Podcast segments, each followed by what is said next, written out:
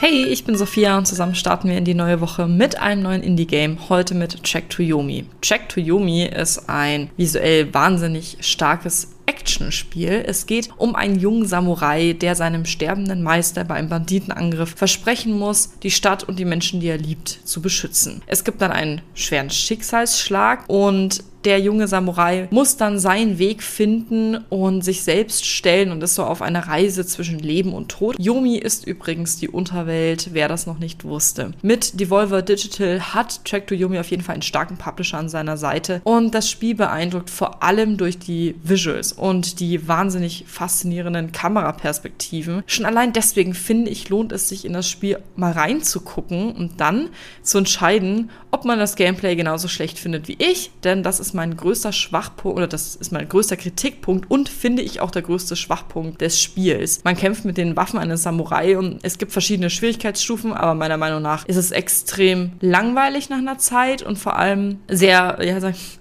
nicht sagen und dafür, dass es ein Action-Bereich ist, halt auch nicht wirklich Action. Die verschiedenen Schwierigkeitsstufen können es natürlich nochmal spannender machen. Mm, ich finde aber einfach das Gameplay an sich nicht gut und deswegen kann ich das Spiel leider auch nicht uneingeschränkt empfehlen. Ich finde trotzdem die Visuals, den Soundtrack, die Sprachausgabe sehr gut. Ich finde es aber auch sehr spannend, wie Elemente aus klassischen Samurai-Filmen in diesem Spiel implementiert wurden. Ich finde die Geschichte auch ganz interessant und an sich gefällt mir das Spiel vom Aussehen wirklich gut. Deswegen tut mir das sehr leid, dass ich das Gameplay und dieses nicht spannende Kampfsystem leider so schlecht bewerten muss. Das Spiel kriegt von mir leider nur zweieinhalb von fünf glücklichen Katzen. Schaut auf jeden Fall mal wegen dem Visuals trotzdem rein. Es ist auch im Game Pass enthalten. Und ich wünsche euch eine schöne Woche. Bis zur nächsten Folge. Tschüss.